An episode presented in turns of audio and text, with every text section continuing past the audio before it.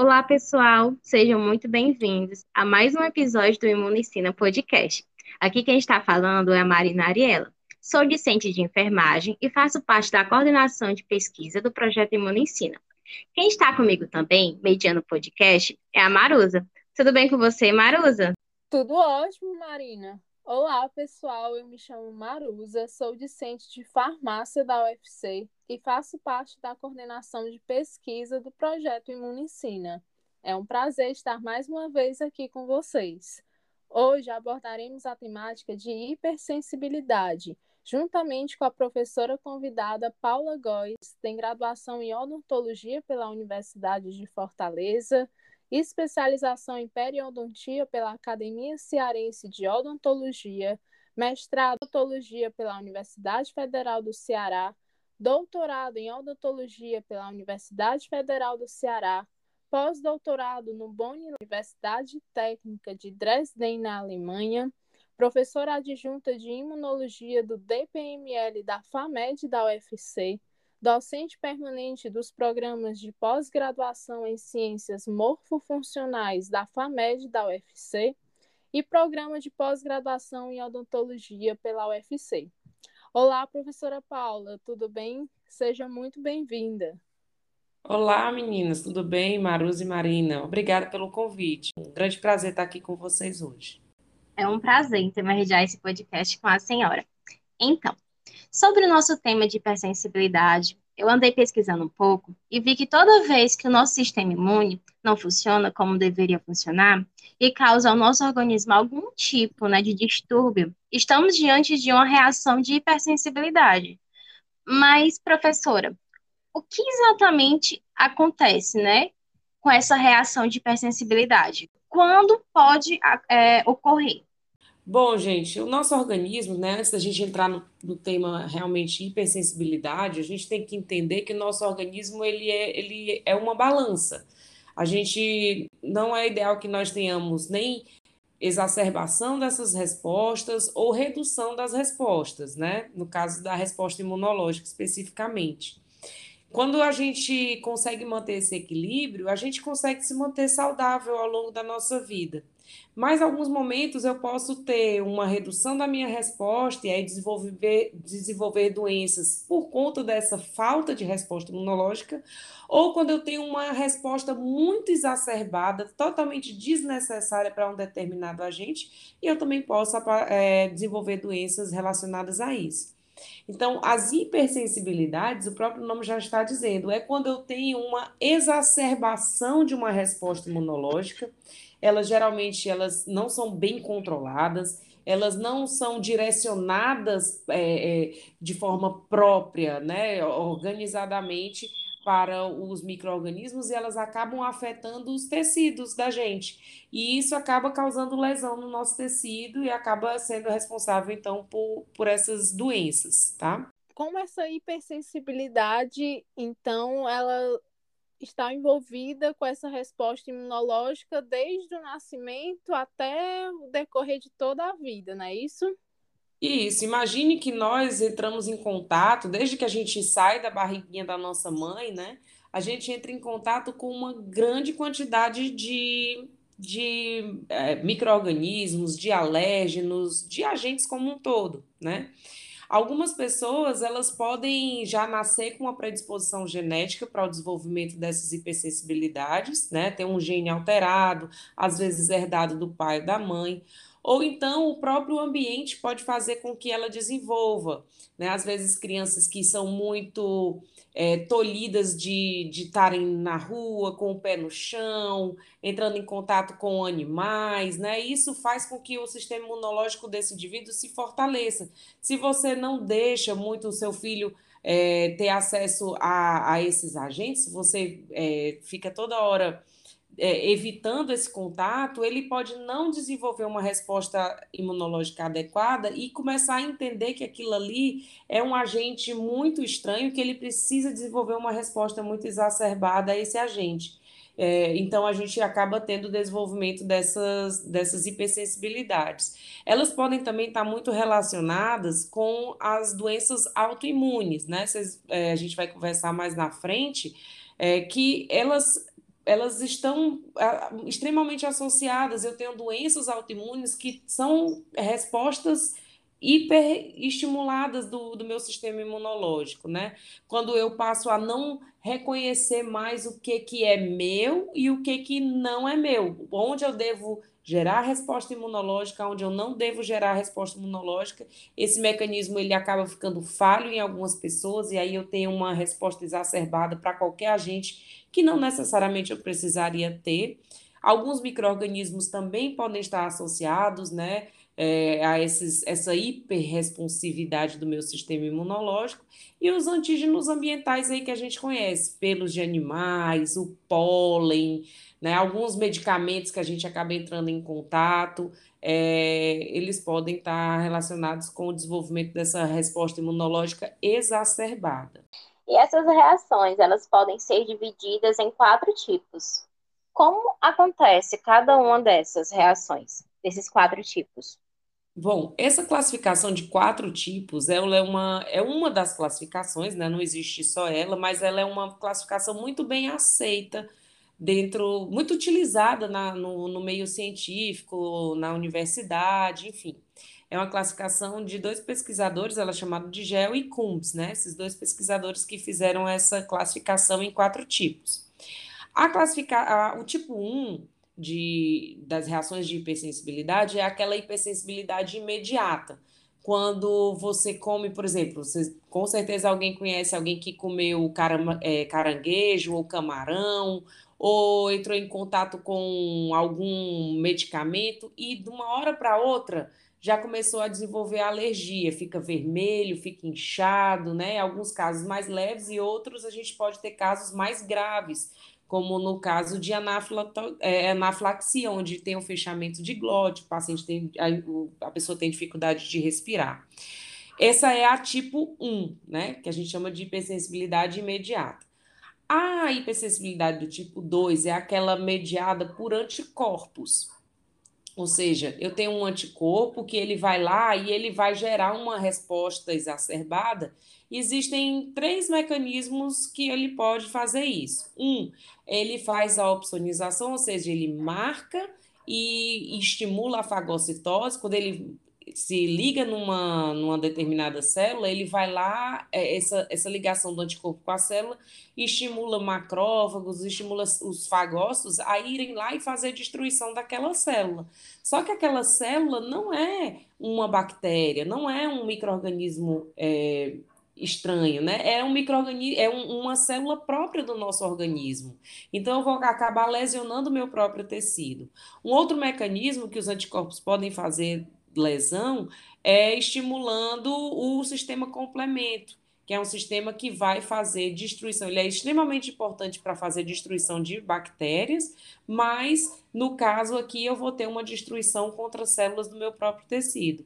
Ou então eles podem se ligar a receptores e podem alterar respostas fisiológicas normais, bloqueando a ação desses receptores ou superestimulando a ação desse receptor, tá?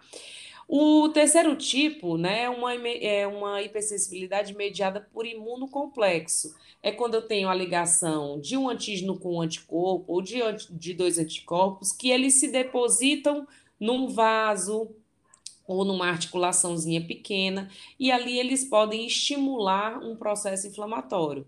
Esse processo inflamatório, ele não tem tanta capacidade de reconhecer o que, que é próprio o que, que não é próprio. E aí, como ele é estimulado, ele vai lá e vai fazer destruição dos nossos tecidos.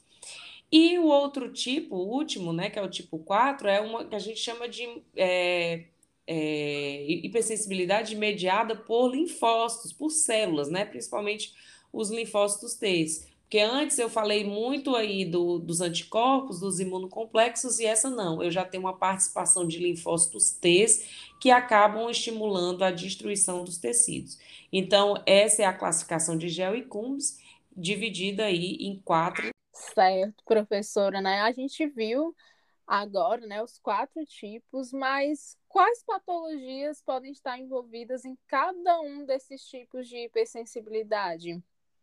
Pronto. O tipo 1 é, como eu falei para vocês, é a alergia. A alergia a, a pólen, a qualquer outro alérgeno, né? Pelo de animal, uh, crustáceos, que é bem frequente esse tipo de alergia. O que que aparece, né? Muitas vezes, se for pólen, por exemplo, o indivíduo apresenta aquela corizazinha nasal, às vezes fica com essa região da pálpebra mais inchada, né? Pode aparecer uma tosse persistente, depois vir uma tosse com mais secreção. É, em alguns casos graves, e no caso de, de alergias alimentares, né, o indivíduo pode ter uma diarreia mais intensa, tá? Uh, nos casos mais graves, né, acaba, como tem uma, uma liberação muito grande de histamina nesse, nesse tipo de reação, eu acabo tendo o, o, o a, a expansão de algumas regiões do, do meu corpo, como por exemplo da glote sendo que a glote ela é uma estrutura muito importante que permite a respiração e a passagem de líquido para o trato gastrointestinal. Então, quando ela está edemaciada, quando ela está inchada, eu tenho dificuldade de fazer esse movimento de liberar a glote para permitir a respiração, e aí esse indivíduo pode ter uma, um caso mais grave, né, onde ele tem dificuldade de respirar e precisa de uma intervenção imediata, tá?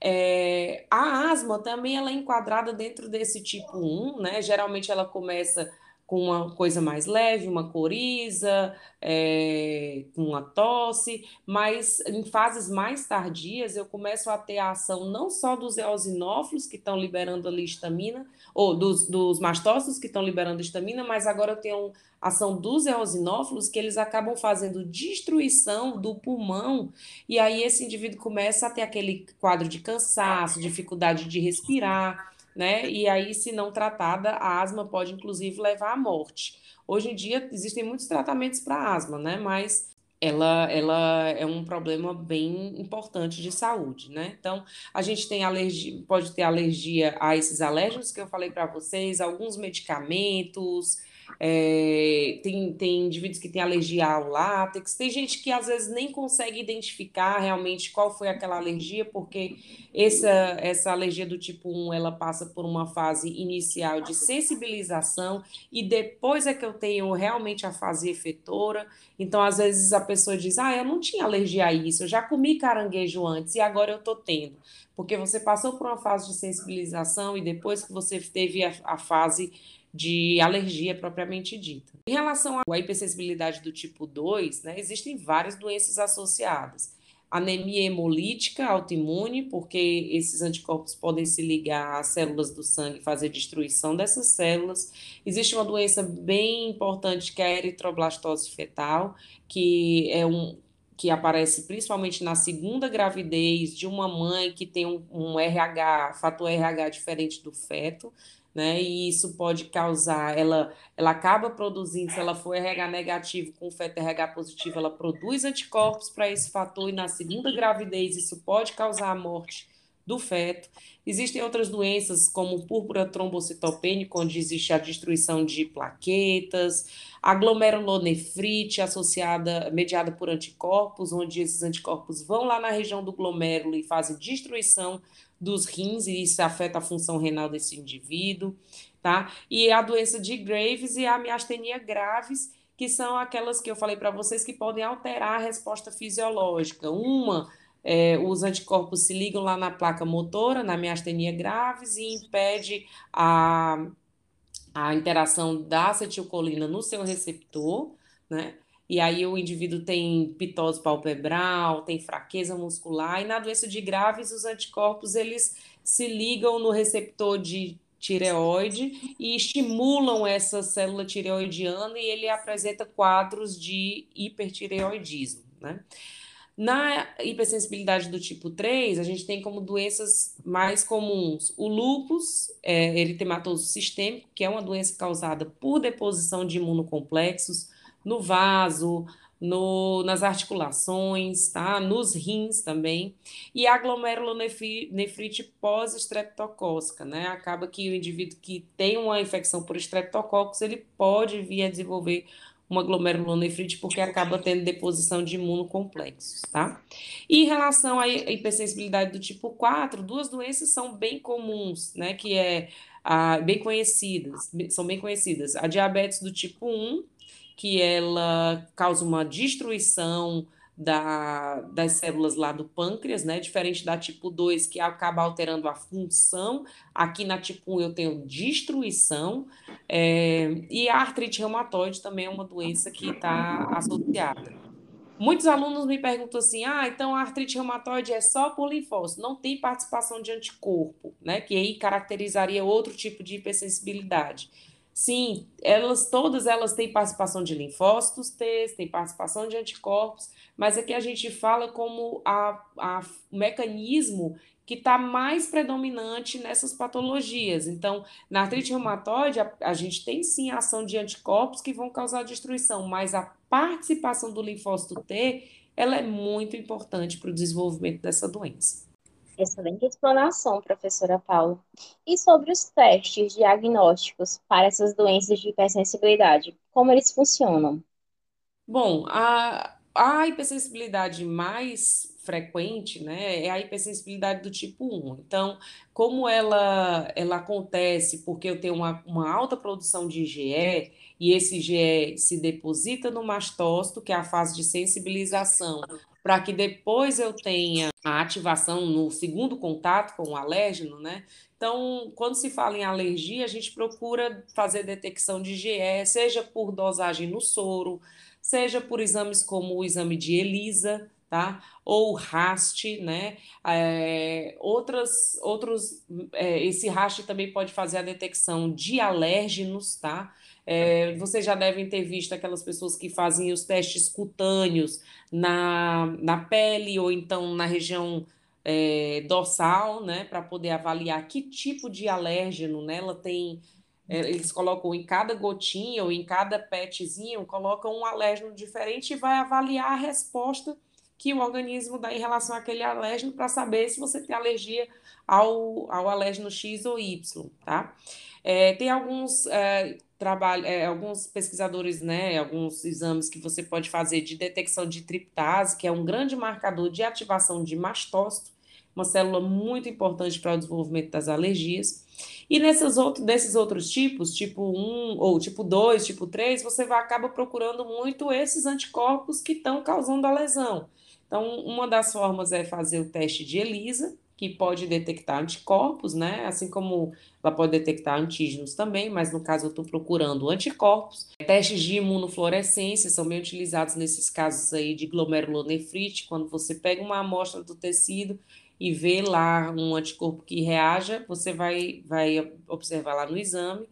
E você pode também fazer dosagens de componentes do complemento, já que algumas hipersensibilidades têm a participação do complemento, para saber se eles estão em alta concentração, baixa concentração. Então, é basicamente isso. Muito bom, professora. Então, a gente viu as patologias, né? Vimos alguns testes diagnósticos. E, professora, há tratamento para algum tipo de hipersensibilidade? Sim, tem tratamento. Talvez não curável, mas é, paliativo, né? Eu quero não, acabar bloqueando um pouco essa hipersensibilidade do meu sistema imunológico para que eu consiga viver em equilíbrio novamente, né?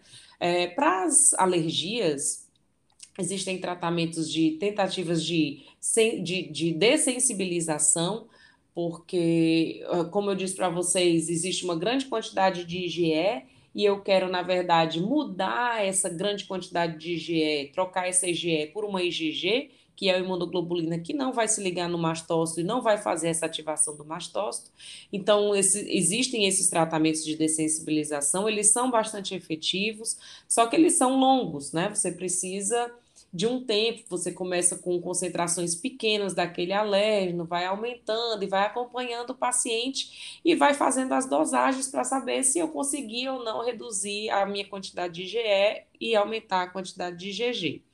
Mas o tratamento básico, assim, para a maioria desses pacientes com outras hipersensibilidades são o uso de corticoides e antihistamínicos, né? Numa crise alérgica aguda, né, grave, você tem que entrar com um corticoide e um antihistamínico. Um para bloquear o antihistamínico, bloquear a, a ação da histamina, né? É, e o corticoide já que ele tem uma ação anti-inflamatória muito importante, você vai acabar modulando essa resposta inflamatória, diminuindo, já que ela estava muito exacerbada, para evitar a lesão nos tecidos. Né? Então, esse é o, acaba sendo o tratamento básico nas crises agudas. Né? E o outro tipo de tratamento são com o uso dos imunobiológicos, onde você vai utilizar um medicamento mais específico para bloquear a ação de um anticorpo, a ação de uma citocina, é, que isso faz com que eu tenha menos lesão no tecido.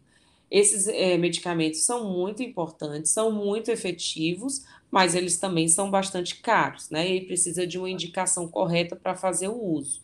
Mas em muitas doenças, como por exemplo na artrite reumatoide, se faz utilização desses imunobiológicos e se tem um resultado muito efetivo com eles. Maravilhoso, muito bom saber disso. É, professora, aproveitando esse tema, né, que é de suma importância, que é a hipersensibilidade, a gente tem uma curiosidade sobre a reação transfusional. Sabemos que a transfusão sanguínea é um procedimento que salva diversas vidas todos os anos. Porém, um fator importante são as reações transfusionais, que podem ocorrer por incompatibilidade né, entre o doador e o receptor. Mas que tipo de hipersensibilidade causa esta reação? Realmente, como você falou, a transfusão de sangue é um procedimento que salva muitas vidas, mas ela, ela tem que ser feita sob observação, sob cuidados, né? Porque a gente tem os, o, o sistema ABO e o fator RH, então eu preciso, quando eu for fazer uma transfusão de sangue para alguém, observar se eu estou fazendo a transfusão do mesmo tipo sanguíneo, do mesmo fator RH para aquela pessoa, para que eu não tenha essas reações é, de transfusão. Geralmente, elas são mediadas por anticorpos, então eu enquadraria ela como uma reação de hipersensibilidade do tipo 2, né? É, caso essa reação aconteça, né, a gente tem dois tipos de reação de, IPC, de reação transfusional, uma imediata e outra tardia.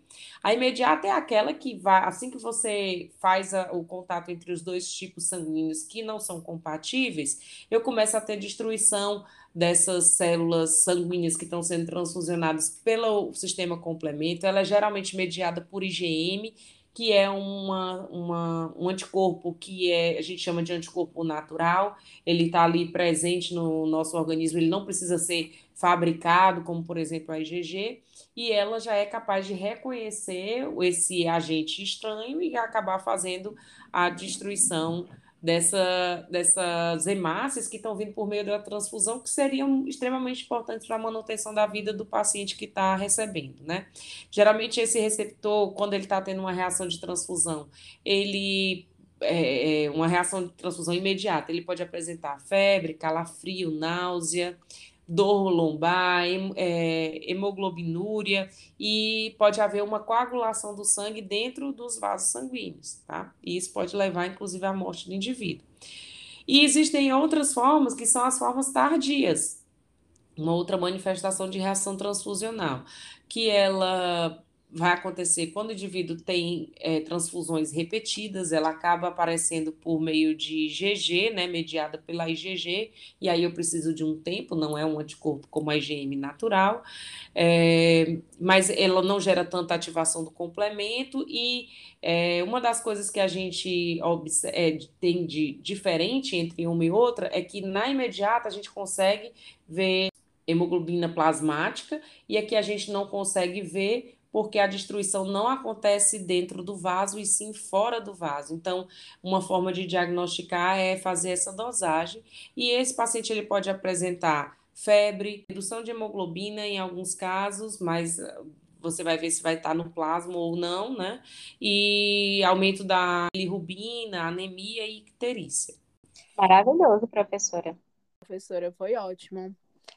É, então, pessoal, mais um podcast está sendo concluído. Muito obrigada, professora Paula Góes, por sua disponibilidade. Poderia só nos reforçar quais são as suas redes sociais?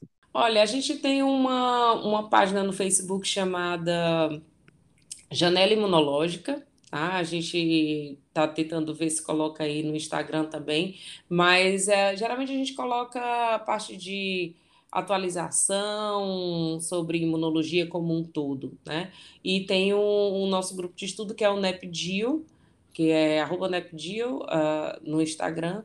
Quem quiser acessar, fique à vontade. Muito obrigada por nos enriquecer né, com esse conteúdo. Não se esqueçam de nos seguir nas redes sociais e continuem interagindo, mandando perguntas e propostas de temas que vocês tenham interesse de ouvir. O nosso Instagram é arroba Projeto Imunicina e continua seguindo o nosso podcast. É isso aí, gente. Muito obrigada, professora Paula. Muito obrigada pela audiência, galera. E até a próxima.